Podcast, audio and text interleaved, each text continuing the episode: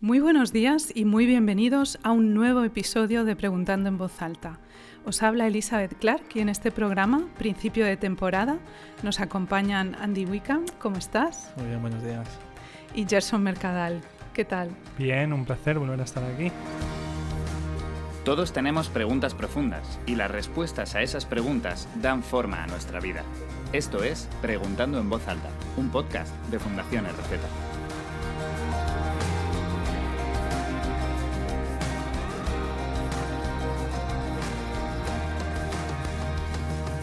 Leí hace unos meses en el Confidencial una entrevista a Javier Alonso López, historiador y filólogo semítico, sobre su libro La resurrección de hombre a Dios. En su libro da por hecho que la resurrección no es posible científicamente y busca explicar los hechos y reconstruir el proceso mental que lleva a la creación de una de las mayores religiones monoteístas del mundo. Y dice, no hacen falta milagros ni extraterrestres, ni nada extraordinario para entender que un grupo de seguidores de un Galileo ajusticiado por Roma comenzara a anunciar que su líder había resucitado de entre los muertos. ¿Qué pensáis de esto? ¿La resurrección de Jesús tiene alguna base histórica o es más bien fruto de reacciones de sus seguidores o de invenciones? ¿Qué pensáis? Sí, pues la, resurrección de Jesús eh, no es, como muchos puedan pensar, otro dogma más o algo que te crees simplemente porque lo diga la iglesia o esté escrito en un libro, ¿no? es, es, quizá el milagro más importante del cristianismo, es el pilar de la fe cristiana y el hecho histórico más relevante sobre el que se sostiene o se cae el cristianismo entero.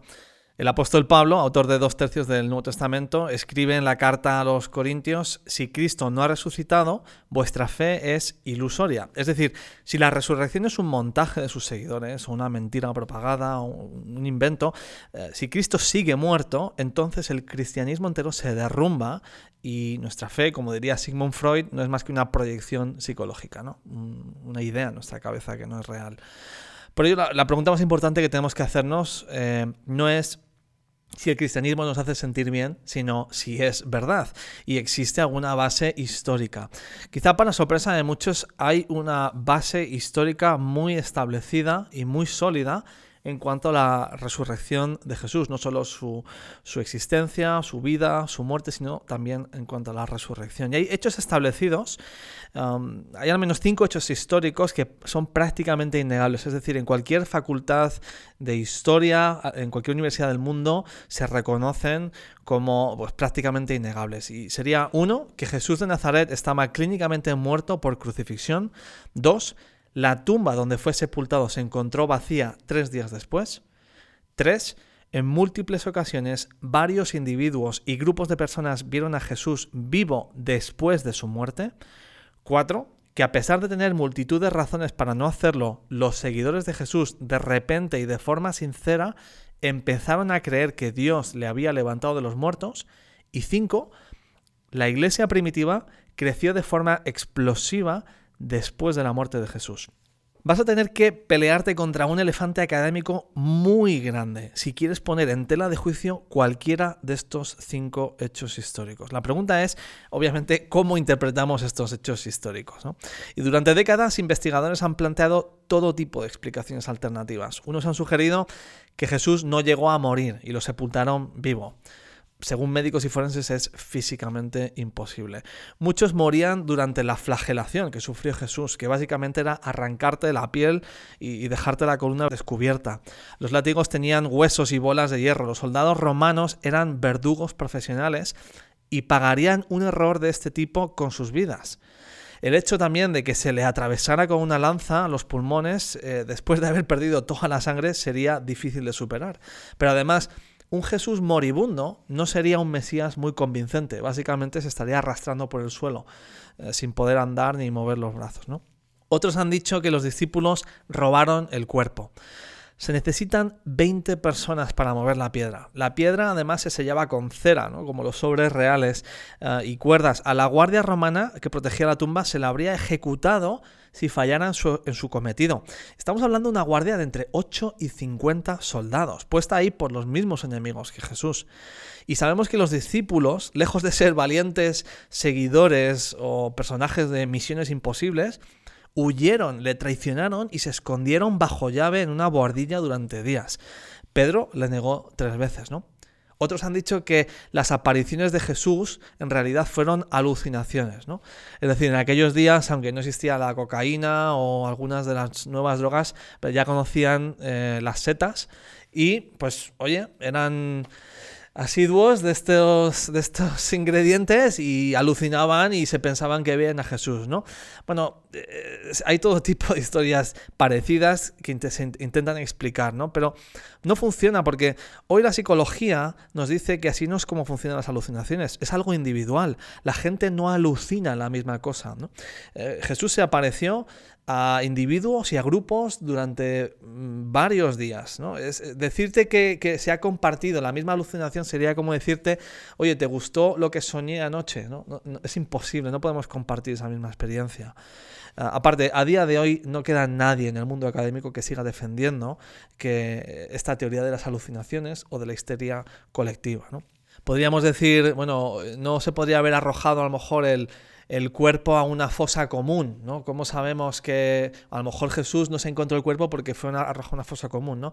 Esto es otra teoría eh, totalmente descartada eh, por los académicos serios. ¿Por qué? Porque eh, es un hecho establecido de que fue enterrado en una tumba. Pero la razón principal es que José de Arimatea era, es un personaje que aparece en los cuatro evangelios. Él es mm. el que ofrece su tumba de hombre rico, una tumba acabada en piedra, eh, sólida, ofrece su tumba para enterrar a Jesús de una forma digna. Pero es que él formaba parte del Sanedrín. Tú no puedes nombrar a un político de tu país y decir, eh, la tumba de Jesús la pagó este hombre, usó su propia tumba y, que nadie te diga nada. ¿no? Hmm. Los propios enemigos, el Sanedrín, querían ocultar y proteger el cuerpo de Jesús. Por eso ponen una guardia romana, piden ayuda. Lo último que querrían es arrojar el cuerpo a una fosa común para que sus seguidores cogieran el cuerpo, se deshacieran de él y dijeran, ha resucitado, ¿no? La mejor defensa de los enemigos de Jesús era proveer el cuerpo y protegerlo, o sea, eran los principales interesados y sabemos que lo hicieron, ¿no? Por tanto, es, una teoría que no, se sostiene. Hay, hay, muchas más razones, ¿no? Podríamos hablar de, de, algunas de ellas. Sí, yo creo que una de las cosas que, que más chocan a la gente es darse cuenta de lo que dices, que sí que hay un montón de evidencia. Pero lo importante es recordar que cuando estamos examinando hechos históricos hay, hay, dos factores importantes. Por un lado, el tema de la evidencia, como decimos, ¿no? ¿Qué evidencia hay para pensar que esto fuera cierto? Pero también hay que tener en cuenta, y ya lo estás dejando entrever, Andy, hay que tener en cuenta los huecos que aparecen cuando quitas una explicación. Y con la resurrección esto es importante. Cuando quitas la explicación de la resurrección, hay un montón de huecos que hay que explicar y que, como bien nos dices, no hay ninguna explicación alternativa aceptada. Em, y esto nos fuerza a una conclusión importante no basta con negar la resurrección de Jesús. Hay que llenar esos huecos de alguna forma mm. y parece que, como decimos, no hay una alternativa además de las cosas que nos está diciendo Andy, tenemos que explicar, por ejemplo, el testimonio de las mujeres. Los que conocéis la historia sabréis que las primeras personas a las que Jesús se resucitó fueran mujeres. Y hoy en día, pues esto quizá no, no nos despierta ningún tipo de pregunta en el cerebro, pero tenemos que recordar que en ese momento de la historia, el testimonio de la mujer valía muchísimo menos que el de un hombre. De hecho, no era permitido dentro de una corte judicial. Sabemos que hoy en día nos llevamos a las manos a la cabeza, pero es como era la cultura. Por tanto, tenemos que preguntarnos, ¿por qué poner a, mujeres como las primeras personas que fueron testigos si no fuera cierto? Al final te estás haciendo tu historia más complicada, ¿no? Eh, la explicación más probable es que pusieron a mujeres porque efectivamente fueron mujeres las que vieron a Jesús en primer lugar. No solo eso, tienes que explicar de dónde sale la iglesia cristiana, no, no, solo como nos has apuntado, Andy, como uno de esos hechos que todos reconocemos, tienes que apuntar que la iglesia cristiana apareció en medio de un montón de persecución. Era un grupo de personas sin dinero, eh, un grupo de personas sin ningún tipo de formación militar, sin ningún tipo de armas, no eran un ejército, eran personas que nos cuentan los relatos que estaban asustadas antes de darse cuenta de que esto eh, ocurrió. Eran personas que estaban encerradas dentro de una habitación y algo ocurre y de golpe están gritando a viva voz en la calle que Jesús ha resucitado. Se están jugando sus vidas y la mayoría de ellos dieron sus vidas por defender esta verdad. ¿Cómo explicas este cambio de actitud? Como digo, ¿cómo explicas que un puñado de personas asustadas termine creando el mayor movimiento de la historia, incluso hoy en día? ¿Cómo explicas? También, ¿cómo explicas que después de siglos de celebrar el día de reposo en sábado, de golpe el día más importante, el día en el que los cristianos celebran lo que creen, es el domingo? ¿Cómo explicas todas estas cosas? Este es el problema, que si quitas la resurrección, tienes que terminar acudiendo a explicaciones que son mucho más inverosímiles. Y esto me recuerda a una persona, ¿no? Hay varias personas que han estudiado esto en, en la historia. Una de ellas es Liz Trobel.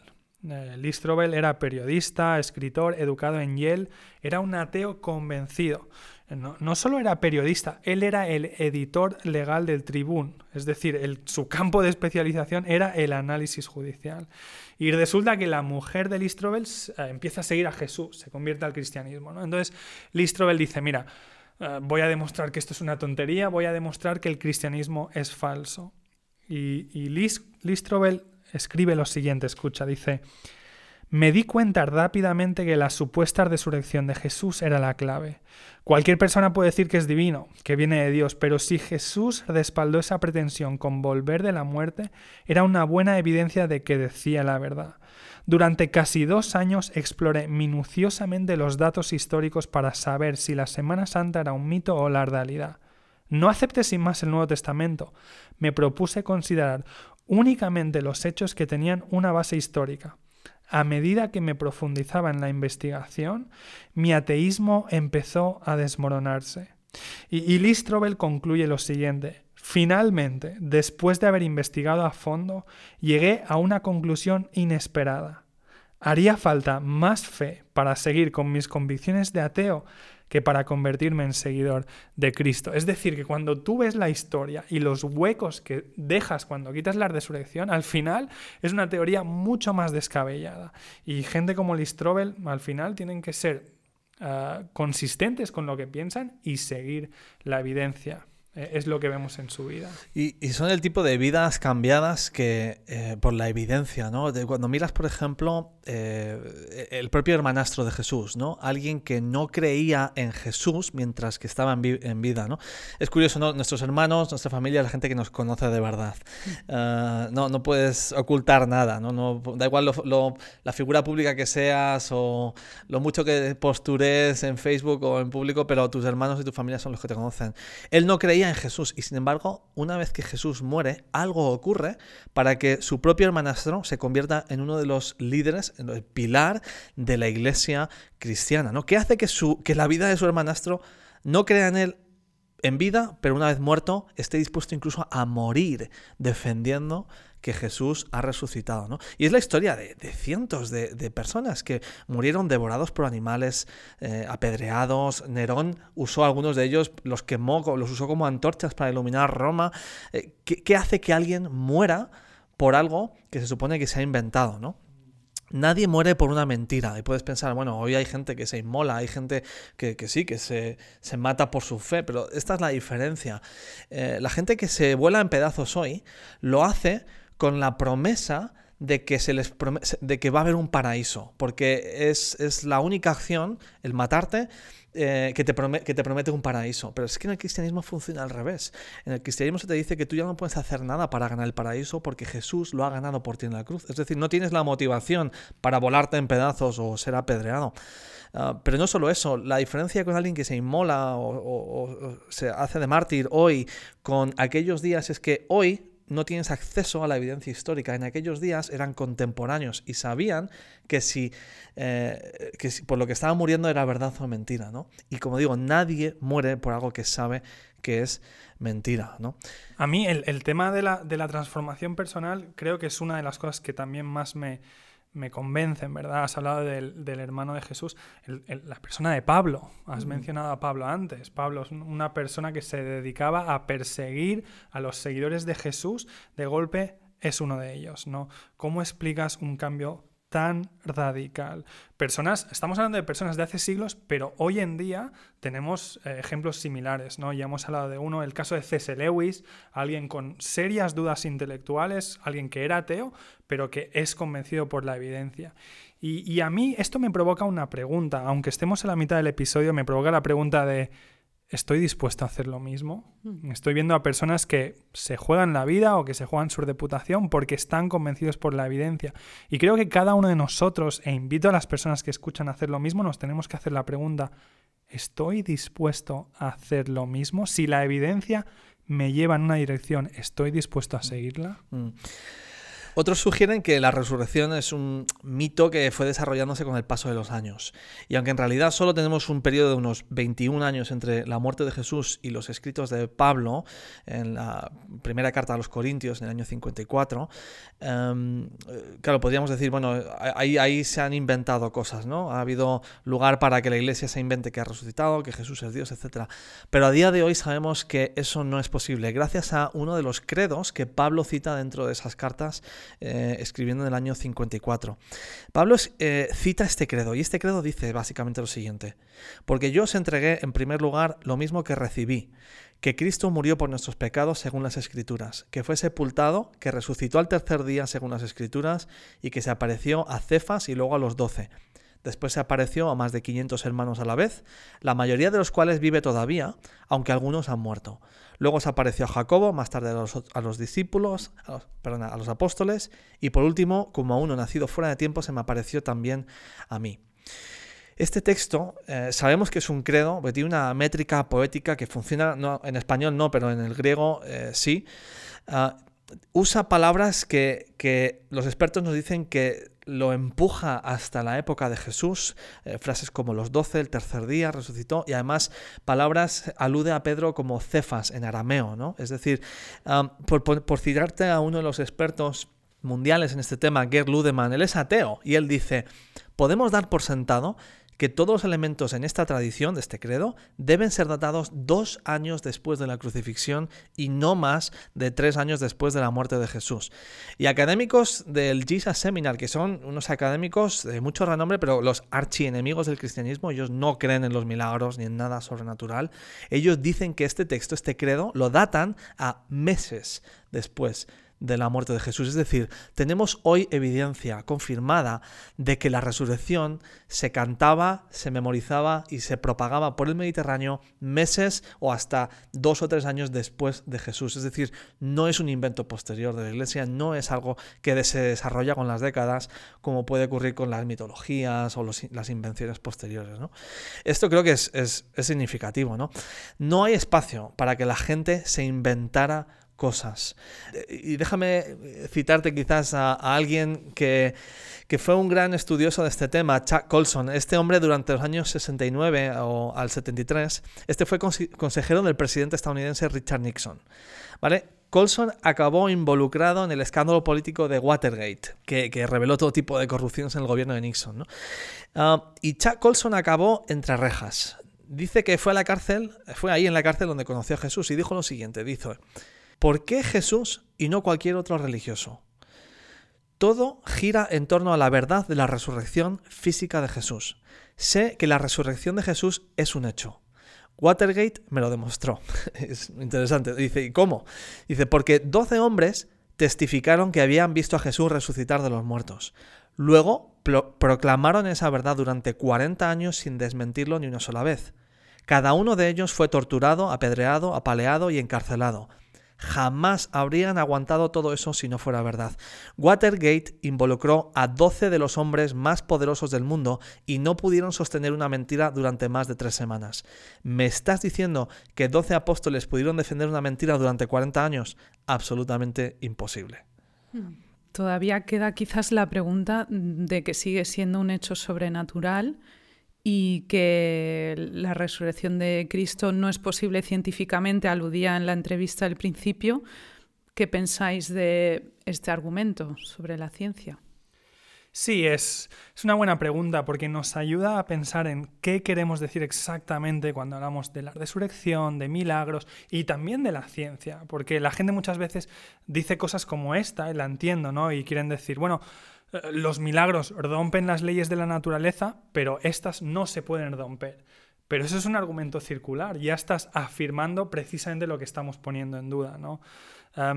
decir que la, que la resurrección no es posible científicamente es mezclar categorías. La ciencia nos está hablando de lo natural, de lo que ocurre en este, en este mundo, nuestra realidad. Pero cuando hablamos de la resurrección o de cualquier milagro de los que aparecen en la Biblia, lo que estamos diciendo es que Dios interviene en su creación, como un escritor que, de alguna manera se, se, mete a sí mismo en la historia, ¿no? O, o, interviene en la historia. No estamos diciendo que de golpe las leyes de la naturaleza dejan de existir. Un apunte importante. Los cristianos, no es que ahora digamos todo el mundo puede resucitar, no, no. Los cristianos sabemos que la gente no resucita Precisamente por eso hablamos de este tema, porque es un hecho sobrenatural, es una singularidad. Estamos diciendo que Dios interviene en la historia. Al final, decir la resurrección no es posible científicamente es dar por sentada una cosmovisión. Es decir, no es una pregunta de ciencia, es algo que va más allá.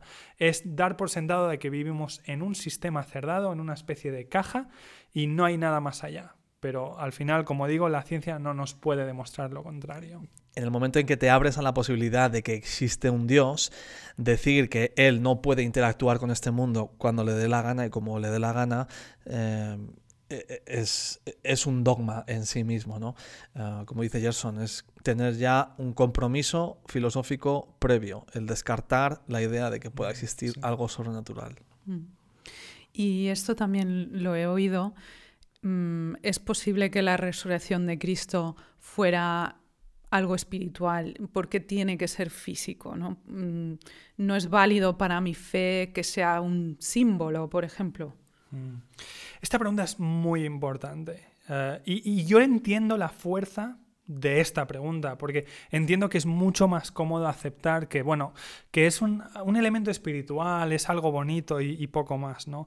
Eh, como digo, entiendo la fuerza, pero Creo que no es posible. Mm, en primer lugar, porque la Biblia no te lo permite. El Nuevo Testamento nos deja claro que la resurrección de Jesús involucra un cuerpo físico, que Jesús, aunque parezca una locura, resucita con un cuerpo físico, no es simplemente un espíritu, no es algo que nos inventamos, no, no, no.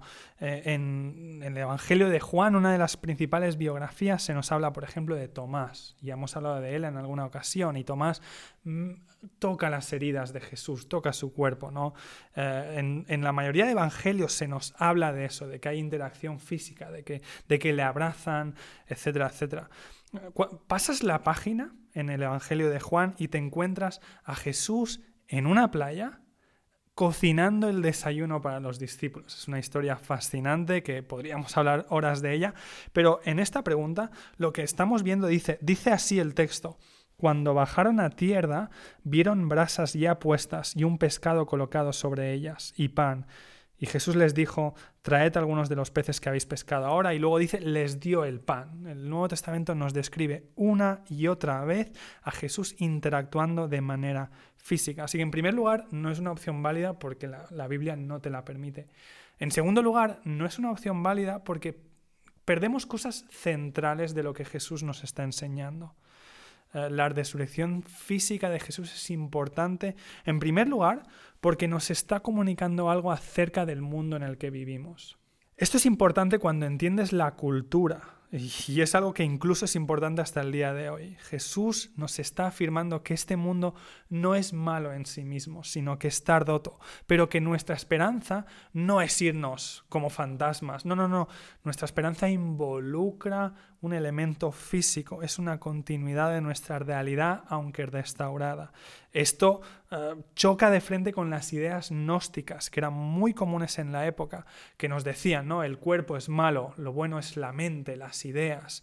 Y estas, estas ideas tienen muchas consecuencias por cómo tratamos eh, el ser humano, las discapacidades, las relaciones sexuales, eh, las relaciones de, de, cómo cuidamos al resto de personas. Es decir, esto es crucial.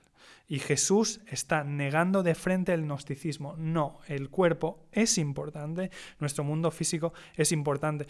Tiene implicaciones para el día de hoy, para algunas de las preguntas principales que nos hacemos sobre el género, por ejemplo, sobre, sobre cuidar de las personas necesitadas, preguntas de bioética, preguntas de medio ambiente. Jesús nos está diciendo, este planeta importa y nuestra esperanza involucra a lo físico. Al final vemos una imagen de nuestra esperanza. Además, al ver una resurrección física, lo que estamos haciendo es ver que, el cristianismo es verificable y esto es uno de los elementos en los que se diferencia de las otras cosmovisiones. No estamos diciendo cree el cristianismo porque es bonito, no, no, no, no, estamos diciendo cree el cristianismo porque es histórico y la resurrección física de Jesús es uno de esos elementos. Pablo en Atenas dice, ¿no? Que, que Dios dice, habiendo presentado pruebas a todos los hombres al resucitarle de entre los muertos. Este elemento, la resurrección física, nos da seguridad. Estoy seguro que hablaremos más de eso, pero al final lo que estamos viendo es una singularidad, que este evento de alguna manera rasga el tejido de nuestra realidad. Es uno de los elementos más importantes de la historia y al final nos da seguridad a la hora de creer en esto. Entonces, vamos a llevar esta última pregunta un poco más allá. ¿Qué significa que la resurrección de Jesús fuera real? Imagina que te encuentras en un cruce de 20 caminos y cada uno tiene una flecha que dice el camino, la verdad y la vida es por aquí. Y debajo de cada flecha está la tumba del que lo escribió. Uno está firmado por Mahoma, otro por Buda, otro por Odín, otro por un grupo de ateos. Pero de repente, en medio de la confusión, aparece Jesús y te dice, es por aquí, conozco el camino, lo acabo de recorrer. ¿De quién te fías? yo ante la duda me fiaría del que no está enterrado. Creo que eh, es quizá algo que nos puede traer luz en cuanto a nuestra búsqueda de la verdad. ¿Quién tiene razón con todas las opciones que hay ahí? ¿no? ¿Qué nos aporta la resurrección? Voy a mencionar algunas. En primer lugar, Jesús es quien decía ser. Él es Dios. Dios existe. Puedes conocerle. Y ha venido para que le conozcas. Eso ofrece una esperanza enorme. En segundo lugar, puedes recibir perdón. Su frase eh, en la cruz, consumado es, terminado es, no son palabras vacías. Es decir, él, eh, la justicia le aplastó a él en vez de a mí es una oferta de redención disponible para todos. Tercer lugar, Dios me ofrece poder real para vencer el pecado, para vencer la tentación. Tanta gente vive esclava de adicciones, de cosas que les destruyen, sin fuerzas para decir no. La resurrección me muestra que Jesús tiene poder para transformar y Él pone ese poder a mi disposición. Y la realidad es que hay millones de vidas transformadas por el poder de Jesús. Esto no es algo histórico del pasado, es algo real del presente. En cuarto lugar, puedo tener una relación con Dios, porque está vivo, porque no tengo que eh, ir a, un sitio, a una tumba, a peregrinar. Puedo conocerle hoy, está vivo. En quinto lugar, mi fe no es una proyección psicológica, está basada en hechos reales eh, que puedo investigar. Se me invita a usar la cabeza y a buscar la verdad. No es un dogma, no es una idea feliz simplemente. En sexto lugar, mi salvación es física, como decía Gerson. Y eso es algo muy emocionante. No tengo que probarlo todo en esta vida. Tendré una eternidad para disfrutar de todo y ver a Dios cara a cara. Pero hay continuidad de este mundo y este mundo importa.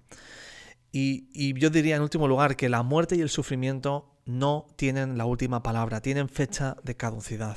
La muerte ha perdido su aguijón, como Pablo dice, y ya no tiene control sobre mí, no tengo que vivir con miedo, sé quién me espera al otro lado, eh, no tengo que vivir con, con ese pánico. ¿no? Jesús dijo, yo soy la resurrección y la vida, el que cree en mí, aunque esté muerto, vivirá. En última instancia, creo que lo que Jesús nos está ofreciendo es una esperanza real, viva y transformadora con poder ah, disponible para mí hoy. ¿no? Y lo emocionante de conocer a un Dios que me ama y que quiere una relación conmigo. Pues nos quedamos con esa nota de esperanza en este día. Se nos ha escapado el tiempo y lo tenemos que dejar aquí por hoy, pero muchas gracias a nuestros oyentes por acompañarnos. Nos encanta oír de vosotros y seguir conversando sobre muchas de estas preguntas. A lo mejor nunca las habéis dicho en voz alta, a lo mejor las habéis tenido en la cabeza y el corazón durante años, pero aquí en este programa esperamos que encontréis un espacio donde podamos hablar de ellas. Podéis escribirnos siempre que queráis a info.fundacionesreceta.es y nos volveremos a encontrar muy pronto aquí mismo. Hasta la próxima. Hasta la próxima, Alicia. Esto ha sido Preguntando en Voz Alta, un programa de Fundación RZ. Descubre más audios, vídeos y artículos en nuestra página web fundacionrz.es.